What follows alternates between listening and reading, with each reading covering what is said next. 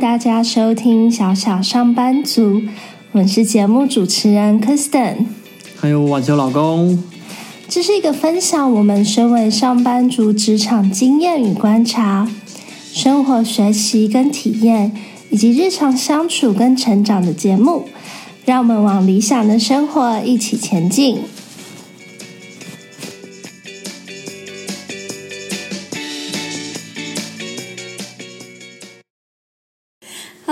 是主张打工的钱够用就好的 Kristen。嗨，我是觉得打工也可以学到新技能是最理想的晚雄。这集呢，想讨论学生打工值得吗的主题，是因为近期看到一位大学生在 The Car 上面分享自己做了一年半的外送，赚了八十四万这件事情。那他希望呢，可以在两年的时候赚到第一桶金。那分享说自己是大一的暑假开始打工，那在开学的时候呢，他就是会推掉跟朋友的一些聚会，然后再利用平日下课跟假日的时间呢，再跑外送。然后如果说他上课的，就是有时候有一些空堂的时间比较长的话，他也会就是排外送的这个啊工作进去。那所以他平常呢，会从下课后大约五点。送到晚上十点或者十一点的时间，然后假日呢，他会从清晨五点开始外送，那排满就是系统上线，一共十六个小时，那大约一个礼拜呢，他就是会花五十七个小时在外送这个工作上面。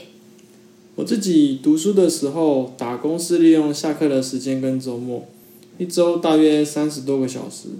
主要是为了负担生活的开销。我认为打工前应该先厘清是为了零用钱还是生活所需。如果是为了生活所需，那除了上课的时间，真的可能都需要花在打工上。如果是为了零用钱，你可能是想要利用这些钱去玩乐或是购物，那其实够用就好。把时间保留下来，好好体验大学生活比较重要。我自己啊是觉得，其实大学的生活真的是很特别的体验。那我自己的大学生活呢，其实就有很多很棒的回忆，不管是在课业上啊，或者在玩乐上。所以我会觉得说，把大学的这个时间都拿去用在打工上面呢，会有这么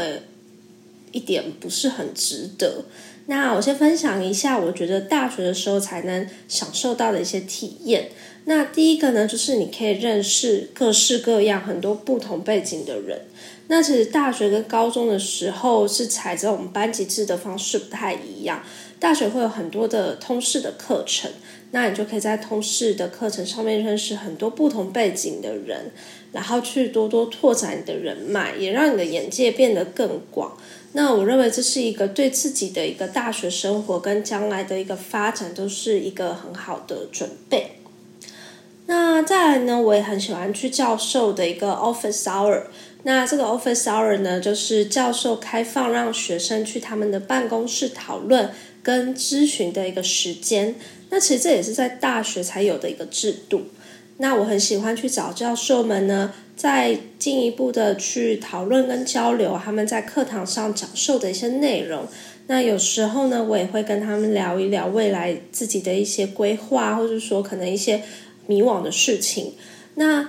大学里面的教授呢？其实他们有几位，学除了就是学术经验以外，他其实也有一些在外面工作的的经验，所以其实他们都可以提供还蛮全面也还蛮完整的一些呃建议。那我觉得这些都是还蛮好的资源。那在大学里面的资源呢，其实真的很多。有很多图书啊、期刊，还有软体可以使用。我觉得除了上课的时间以外呢，你也可以利用这些资源来增进自己的技能。毕竟，如果要我们自己去买这些很贵的工作书啊，或者软体都不太可能。那晚兄，你有没有觉得有哪些体验是大学才能感受到的呢？嗯，我觉得大学好玩，这是社团。虽然高中有社团。但是因为受限于年纪，所以高中社团玩的方式并不像大学玩的这样的，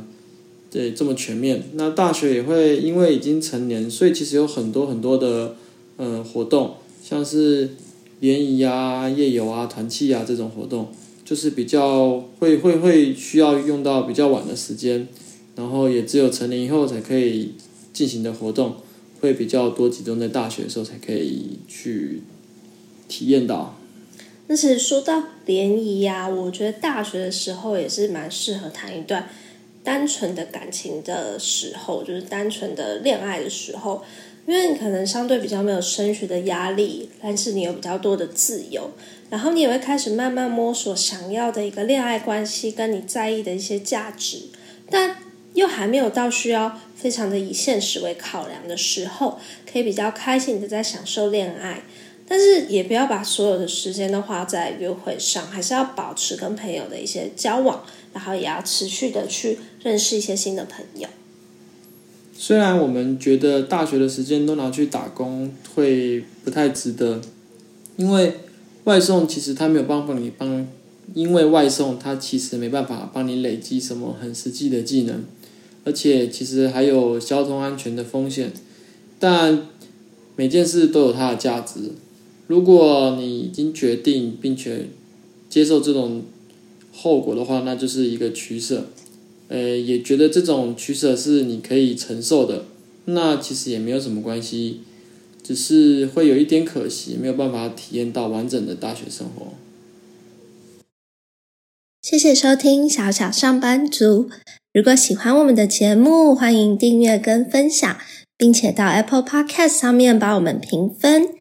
如果有任何想要讨论的问题呢，也欢迎 email 或是 IG 私讯给我们。